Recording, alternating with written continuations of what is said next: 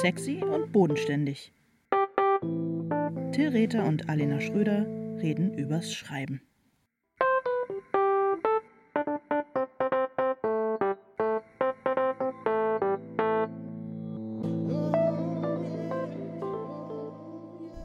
Hallo Till. Hallo Alena. Äh, was ich dich die ganze Zeit schon immer eigentlich fragen wollte, ist, wenn dich jemand fragt, was du beruflich machst, was sagst du dann? Ich sag immer, ich bin Journalist. Obwohl ich eigentlich damit ja auch nicht das beschreibe, was ich wirklich mache, weil die Leute sich unter Journalisten was völlig anderes vorstellen. Aber warum sagst du nicht, dass du Autor bist?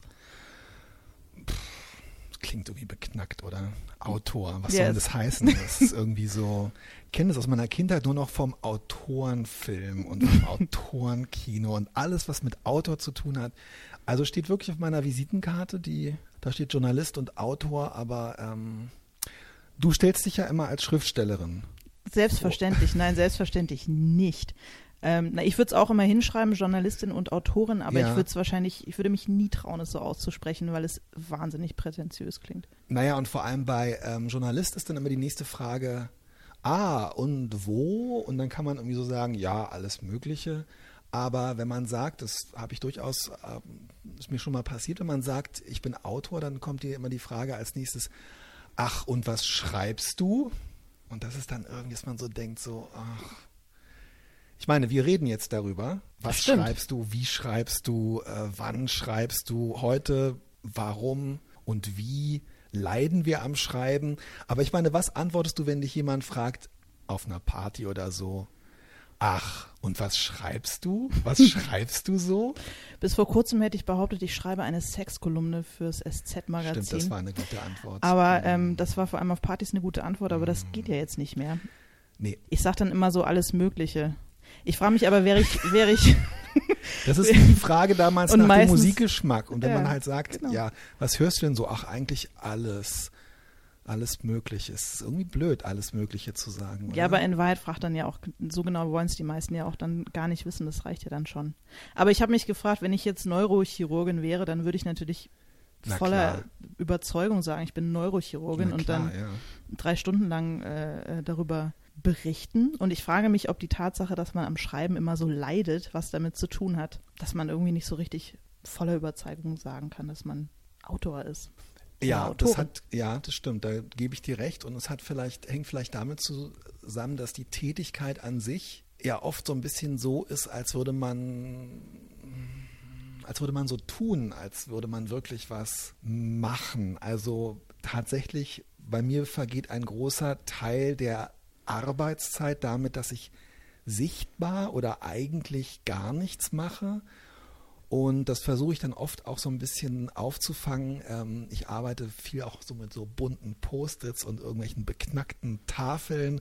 Und wenn ich was fertig habe, klebe ich so rote Punkte drauf. Also bei mir hängt es dann auch viel ähm, mit so Utensilien und Schreibwaren zusammen. Das kommt mir dann oft auch so kindlich, um nicht zu sagen kindisch vor. Ich finde, es sieht wahnsinnig Ich gucke ja drauf und ich äh, finde, es sieht wahnsinnig professionell aus. Ich, äh, ja, ich, also ich kann das verstehen, ich kann es auch empfehlen, aber es hat wirklich für mich, wenn ich das so sagen darf, was Performatives. Also ich hänge mir zum Beispiel hier diese Tafeln, wo dann für jedes Kapitel ein Post-it dran ist und so weiter.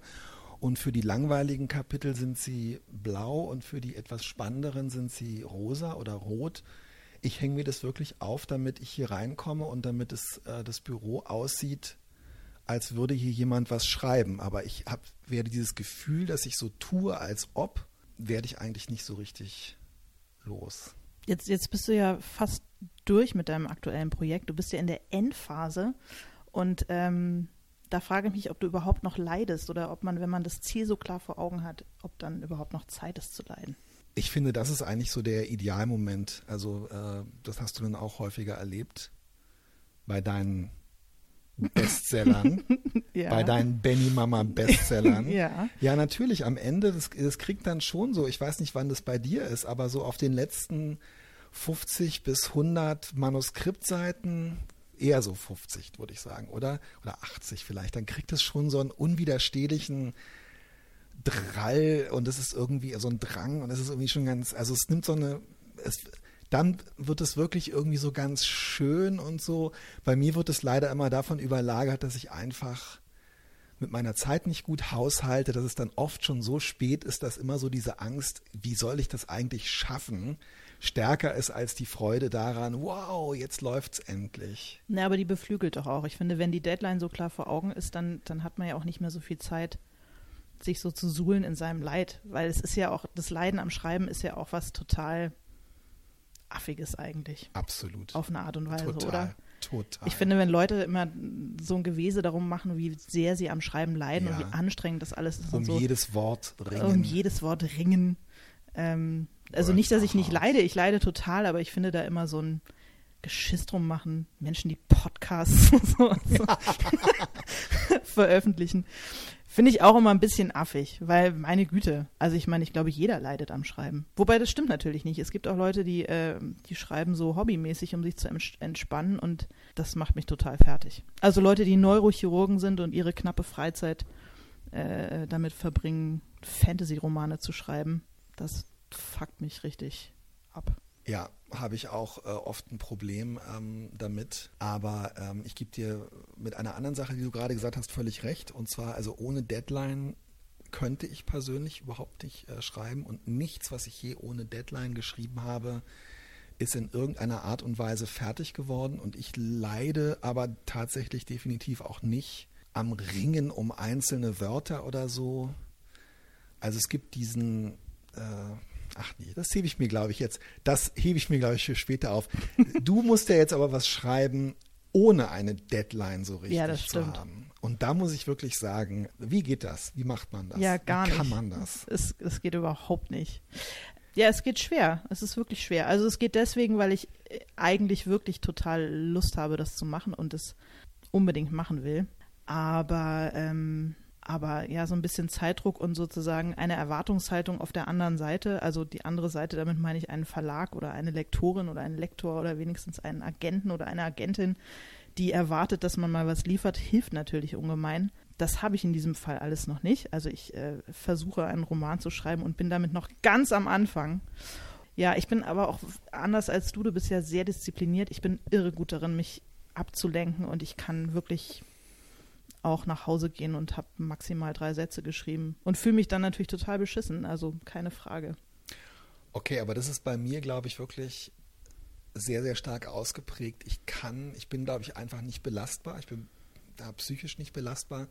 Ich kann dieses Gefühl, äh, sich abends beschissen äh, zu fühlen, weil man nur drei Sätze geschrieben hat, das kann ich nicht ertragen. Also das stürzt mich in solche ähm, anhaltenden Anfälle von, von, von Selbsthass und Überdruss und äh, also ich muss wirklich mit dem Gefühl, das hat eine Weile gedauert, aber ich muss wirklich mit dem Gefühl abends nach Hause gehen, mein Pensum, wenn ich das so sagen darf, äh, geschafft zu haben. Und wenn ich mir vornehme, an dem Tag eine bestimmte Zahl X zu schreiben an Seiten, und das muss ich mir irgendwann vornehmen, einfach weil es fertig werden muss, dann wende ich irgendwann wirklich alle Tricks, die einem äh, zur Verfügung stehen, lange Dialoge schreiben, ähm, Seitenbruch äh, äh, ähm, nach äh, Kapitelschluss und dann alle Kapitel auf neun Seiten und zwei Zeilen verlängern oder so. Das nutze ich alles aus, alleine um das Dokument abspeichern zu können und dass es für mich so aussieht, okay, die sieben Seiten, die ich machen wollte, habe ich geschafft.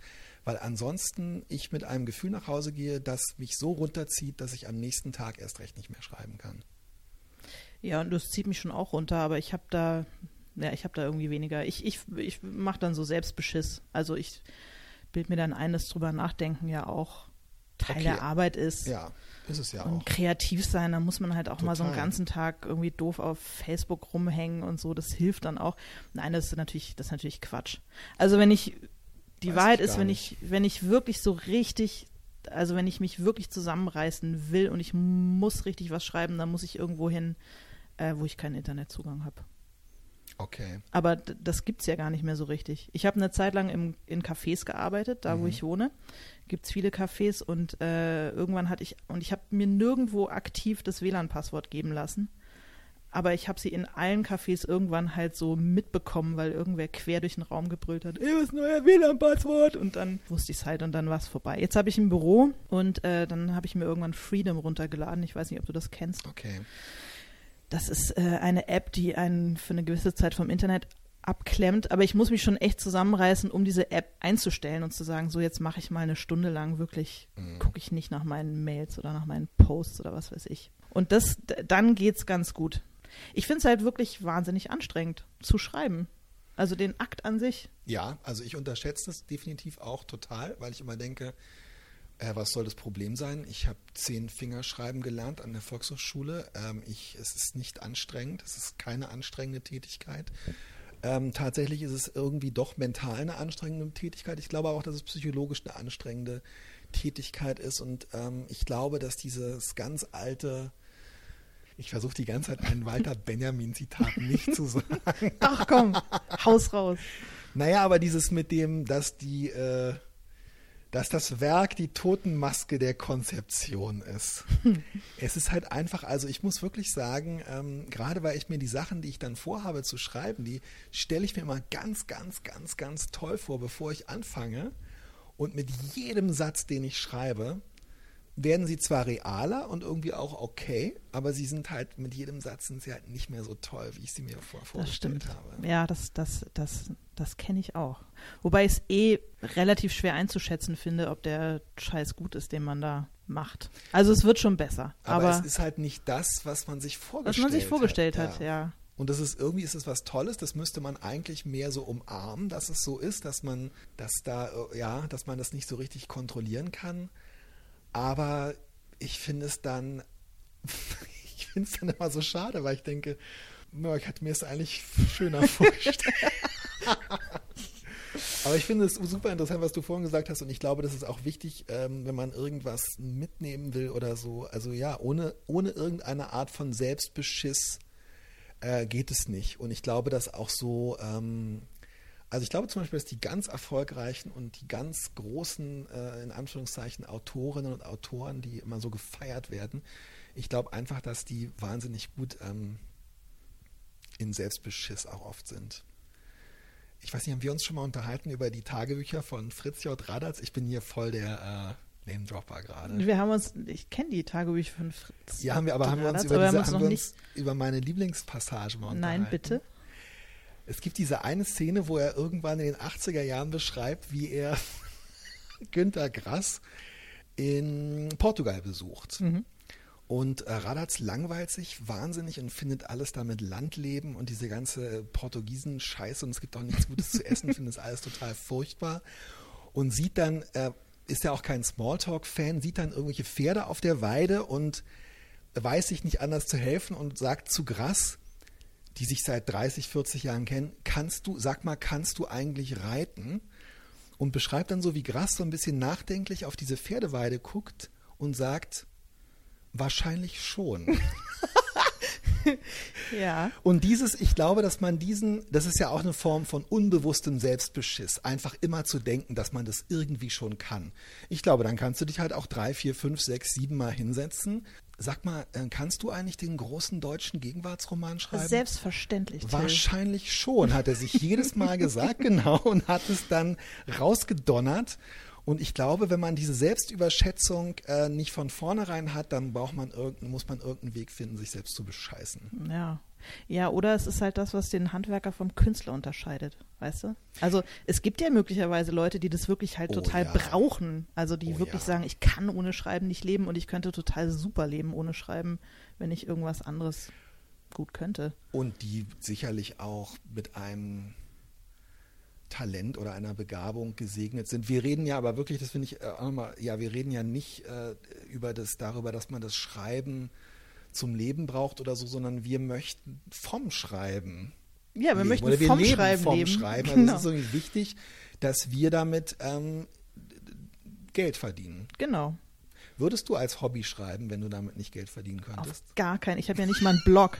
Ich, auf gar keinen auf Fall. Gar keinen. Ich habe ich, ich hab auch noch nie Tagebuch geschrieben oder so. Ich, also die Vorstellung, irgendwas zu schreiben, was nicht dem Zweck dient, damit irgendwie auch Geld zu verdienen, ist mir absolut fremd. Nee, da, dazu reicht's, dazu reicht's bei mir nicht. Aber es gibt ja, es gibt ja Künstler, die das halt wirklich brauchen. Ich habe Künstler in meiner Familie, zwar keine äh, Schriftsteller oder Autoren oder wie auch immer, aber Künstler halt. Und die, die brauchen das halt. Also die würden auch eher verhungern, als mhm. nicht zu malen. Und das, äh, das ist auch kein äh, Getue oder keine Koketterie oder so. Das ist wirklich so. Und ähm, so bin ich halt nicht. Ist ja auch toll. Ich meine, man muss auch das mit dem ganzen Leiden am Schreiben ist dann halt vielleicht auch der Preis, den man zahlen muss dafür, dass man was kann, was andere nicht so können. Ja, aber ich glaube, sehr, sehr viele Texte und sehr, sehr viele Bücher werden nicht geschrieben, eben weil es doch vergleichsweise anstrengend und vergleichsweise schwierig und psychologisch belastend ist. Und natürlich ist dieses Leiden albern und es ist nicht zu vergleichen mit dem, äh, es wäre anstrengender, den ganzen Tag lang mit, ähm, mit dem Presslufthammer an der Straßenecke zu stehen. Aber es macht es einem auch nicht einfacher. Und du hast vorhin gesagt, du äh, schreibst jetzt sozusagen was ohne Druck eines Termins und so weiter, aber es gibt ja schon, also das weiß ich nun schon, dass es ein, zwei Leute gibt, ähm, die darauf warten, dass du jetzt irgendwann mal ja, was stimmt. zeigst oder ja, was hast und so weiter. Ähm, ja, gut, ähm, stimmt.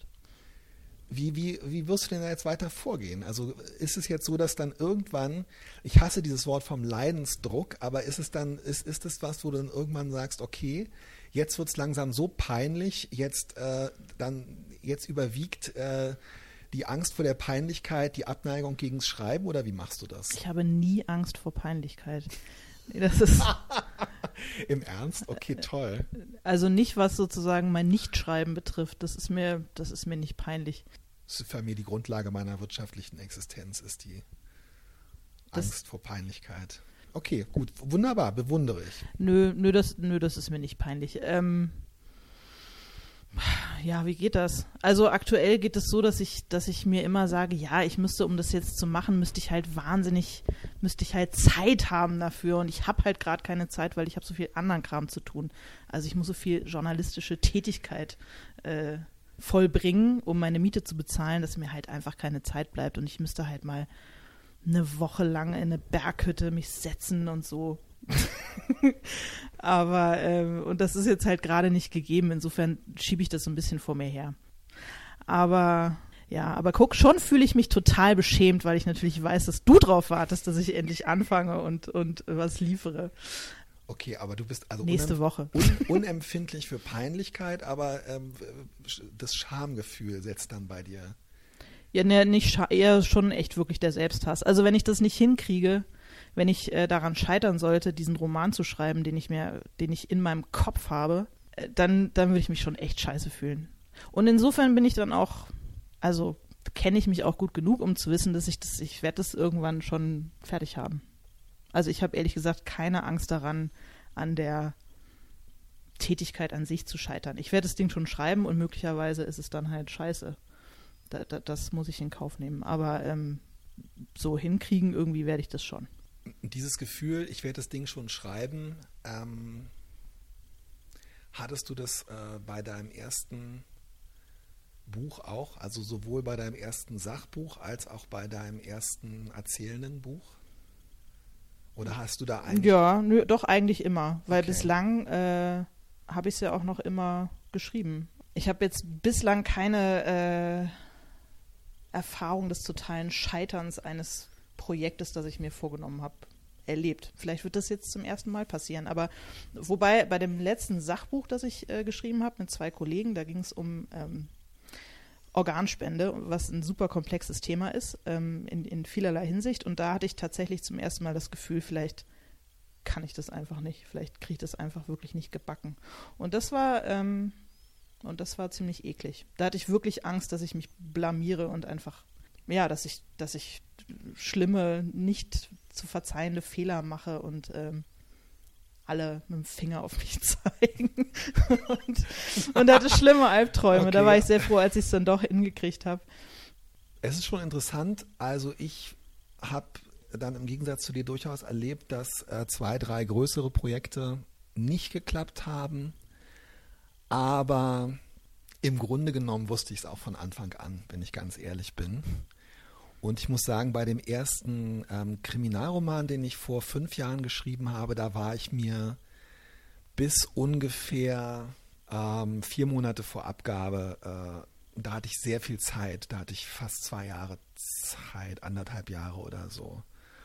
Und ich habe ein Jahr lang in Anführungszeichen recherchiert, also ähm, boah, eigentlich ja recherchiert, aber nicht richtig leider an dem Buch gearbeitet. Und dann hatte ich ein halbes Jahr, in dem ich äh, wirklich große Angst hatte, dass das niemals, niemals irgendwie funktionieren würde und ähm, dass der Vorschuss schon ausgegeben ist und dass so diese Situation eintritt, wo alle plötzlich aufwachen, wie aus so einem, nicht Albtraum, aber so einem doofen Traum und sich angucken und sagen, ja stimmt, was haben wir uns eigentlich dabei gedacht, das dem irgendwie jetzt hierzu, warum sollte der das, hä? Und da ähm, hat es echt bis drei, vier Monate vorher gedauert, da hatte ich schon weit über 200, fast 300 Seiten und plötzlich wusste ich dann aber auch, doch, das geht. Und ohne dieses Gefühl geht es irgendwie auch nicht. Aber ich glaube übrigens, dass das das Problem ist und dass daher auch dieses völlig überproportionale Leiden kommt, das so ach, unangemessen große Gefühle. Also wir haben über Peinlichkeit, habe ich gesprochen, du hast über Scham gesprochen. Wir haben beide das Wort Selbsthass schon benutzt. Also es stehen und nicht dieser, zum ersten Mal. Nee, absolut nicht. Es stehen aber halt bei dieser ähm, bei dieser letztendlich ja dann aber, weil wir äh, über das Schreiben für Geld und um davon zu leben sprechen, es stehen bei einer alltäglichen Tätigkeit irgendwie so wahnsinnige ach, so Emotionen immer sofort im Raum. Das ist auch das Anstrengende, das ist mit das Anstrengende daran, finde ich. Was meinst du? Also, ach so, wie, wie Scham und Selbsthass, meinst du mit Emotionen? Ja, genau, genau, sowas halt. Also, dass man, naja, klar, in jedem Beruf ist es so, aber es ist halt nicht so, dass man nach Hause kommt und ähm, wenn dann die Familie sich um einen schart und fragt, und wie war dein Tag, dass man irgendwie sagen kann, ja, es ging so, aber der war äh, gemein und das hat nicht geklappt, sondern dass man einfach nur mal sagen kann, es ging heute irgendwie nicht oder dass ich dann so knurre, ja, es war ganz gut oder ähm, und wenn ich dann sage, boah, heute war das richtig super, mir ist so was Gutes eingefallen, wie die da aus diesem verlassenen Haus rauskommen, dann denke ich auch so, Alter, wovon redest du eigentlich? Das hört sich jetzt irgendwie, also es ist so komisch irgendwie. Es ist so, es sind große Emotionen, die eigentlich mit so einer etwas albernen Tätigkeit verknüpft. Das stimmt, aber ja auch schöne Emotionen, weil es gibt ja nichts Schöneres, als geschrieben zu haben und das Gefühl zu haben, es ist irgendwie ganz gut geworden, muss man ja auch sagen. Also das Schönste am Schreiben ist ja im Grunde geschrieben haben und einigermaßen zufrieden sein. Sehr interessant, okay. Für mich ist der schönste Moment wo der Vertrag kommt. Und man weiß, es kommt jetzt ein Teil des wie immer auch hohen oder niedrigen Vorschusses. Und es steht im Vertrag ein ähm, Datum, ein Abgabedatum, was durchaus in spürbarer ähm, Nähe, aber noch in so weiter Entfernung ist, dass man noch nichts machen muss. Und ich liebe diese zwei, drei Monate, wenn man das Gefühl hat, jemand traut dir zu, dass du bald geschrieben haben wirst und du kannst dich daran weiden, aber du musst noch nichts machen. nee, ich finde, ich finde, fertig sein ist schon ziemlich unvergleichlich und ähm, fertig und einigermaßen zufrieden sein. Das ist schon super. Aber hast du, hast du jemals währenddessen so ein, also ich, ich habe äh, Kolleginnen und Kollegen, die so äh, Flow-Gefühle entwickeln beim Schreiben. Das zum Beispiel habe ich auch nie. Also ganz, ganz selten. Ist mir vielleicht in meinem ganzen Leben vier oder fünfmal passiert, dass ich so selbstvergessen mal so eine Stunde geschrieben habe. Aber das, also ich kenne das nicht so. Du schon? Ja. Also das ist bei mir alleine deshalb, weil ich oft aus rein logistischen Gründen solche Textmengen bewältigen muss einfach weil der Abgabetermin näher rückt und weil äh, die Handlung. Ähm, weil du immer so Schinken schreibst. Du musst ja auch immer wahnsinnig viel Text produzieren. Genau, ja. Und ja, das hat sicherlich auch die Komponente, dass es mir halt leichter fällt, lang zu schreiben, genau. Und dann dauert es auch länger, die Geschichte zu erzählen. Es ist für mich anstrengender, äh, knapp zu schreiben. Und um dann aber am Tag wirklich viel Textmenge zu produzieren, muss man sich irgendwie, würde ich sagen, in so einen Rausch, also Rausch ist eigentlich zu groß das Wort, aber ich bin dann schon, also ich, äh, ich, ich kann dann da schon wirklich, mh, mm, auf eine Art und Weise eintauchen, dass ich die Umgebung so ein bisschen, so ein bisschen vergesse und manchmal dann auch eigentlich erstaunt bin. Und das habe ich doch äh, relativ, äh, relativ oft, muss ich sagen. Und manchmal gefällt es mir auch richtig gut. Und ich ähm, ertappe mich durchaus manchmal dabei, wie ich in meinem Büro bin und mir äh, in meiner Einsamkeit die Hände reibe. Begeisterung. Echt, das ist mir noch nie passiert. Oh, das wünsche ich dir. Es ist ein bisschen peinlich, aber auch ganz schön. Ich hatte mal einen, mal einen Kollegen, den, äh, den du auch gut kennst, ähm, unser äh, ehemaliger Sex-Kolumnenredakteur Johannes Wächter vom SZ-Magazin, mit dem ich ein Büro geteilt habe in Berlin in den 90er Jahren. Und ähm, äh, Johannes hat sich wirklich immer beim Schreiben über seine eigenen Texte kaputt gelacht. und eigentlich ist das das, wo ich seit über 20 Jahren und er hat sich zu Recht kaputt gelacht. Also er hat, äh, war damals Musikredakteur bei der City und hat wirklich einige der lustigsten Plattenkritiken, ähm, die ich je gelesen habe, geschrieben. Und ich möchte aber wirklich eigentlich an den Punkt kommen, wo ich selber ähm, beim Schreiben äh, lache. Das ist mir noch nie passiert. Weinst du beim Schreiben? Das ist ja eigentlich so die, das ist ja eigentlich nun so die. Also es ist zwischen äh, unserem Freund Stefan Bartels und mir so ein geflügeltes Wort, weil er ähm, es gab, als wir zusammen bei Brigitte gearbeitet haben, äh, gab es mal so ein äh, äh, Johannes Mario Simmel Porträt, der damals Anfang der 2000er immer noch schrieb, obwohl es war kurz vor seinem Tod, obwohl keiner das mehr veröffentlichte. Und es war überschrieben mit das Porträt, er weint beim Schreiben. Ich erinnere mich dunkel. Ich habe es dann an Stefans Tür gemacht. Du ja, saßt äh, schräg ja, genau. gegenüber und ich habe das an seine Tür geklebt. Er ist dann damit, als ihr euch das Büro geteilt habt, auch umgezogen. Und Stefan hat neulich endlich 15 Jahre später oder 10 Jahre später ein äh, kleines Porträt in Brigitte über Nina George äh, geschrieben, dem er auch die Überschrift äh, Sie weint, beim, Schreiben beim, Schreiben gegeben nee, hat. Ich habe noch nie beim Schreiben geweint. Ich habe schon berufsbedingt geweint. Ich auch, na klar. Wenn ich äh, äh, vor Wut. Vor Wut, ja. meistens. Ja. Aber nicht so sehr vor Rührung über meine Prosa beim Schreiben. Ich auch nicht. Eher mhm. nicht. Vielleicht habe ich eher schon mal gelacht über meinen eigenen brillanten Einfall, aber auch nicht so richtig. Aber wenn ich mir zum allerersten Mal echt die Hände reibe ja. beim Schreiben, dann sage ich dir sag sofort bitte, Bescheid. Sag mir bitte sofort Bescheid. Das ja. finde ich ein total schönes Bild, mir vorzustellen, wie du hier stehst an deinem Stehpult und dir die Hände reibst. Ich hatte dich gebeten, das nicht zu erwähnen. Wieso? Das ist doch wahnsinnig professionell. Und direkt darüber die farbigen Post-its. Du hattest ja schon unseren äh, lieben Redakteur Johannes Wächter vom SZ-Magazin erwähnt. Wir wollten ja eigentlich auch noch über Sex reden. Johnny. Ja. Weil wir doch eine ganze Weile gemeinsam eine Sexkolumne geschrieben haben und ähm, mir zumindest fehlt die Auseinandersetzung mit der Thematik, wenn ich es Tatsächlich, okay, okay. Ja. Äh, worüber hättest du denn gerne noch geschrieben? Ich hätte wahnsinnig gerne so gegen Ende nochmal über die Penis-Facials ähm, geschrieben von Julia Roberts und äh, Gwyneth Paltrow und den ganzen Hollywood-Diven. Okay, ich bin jetzt ähm, gerade, das finde ich, ich merke, mir fehlt auch was ich weiß, äh, habe nicht auch nur im Ansatz irgendeine Ahnung, wovon du sprichst. Ja, schade, weil das ist, äh, das ist auch ein bisschen äh, unterberichtet worden, finde ich. Da ist irgendwie die Presse nicht so richtig drauf angesprungen hier in Deutschland. Es ist so, dass ähm, die großen Hollywood-Schauspielerinnen einen neuen Beauty-Trend ähm, entdeckt haben, der wahnsinnig teuer ist. Und zwar lassen sie sich ihre teuren Gesichter mit äh, irgendwelchen, äh, irgendwelchen Wirkstoffen, Peptiden, keine Gott, Ahnung, die es, aus ja. den Vorhäuten koreanischer Säuglinge gewonnen werden. Und ich finde das, find das total rührend. Erstens, weil ich. Ähm, was, ist, was ist daran rührend? Ach, ich weiß nicht. Kriegen die Säuglinge die dann zurück, wenn die ausgewachsen sind und nicht mehr gebraucht werden? Nein. Werden die?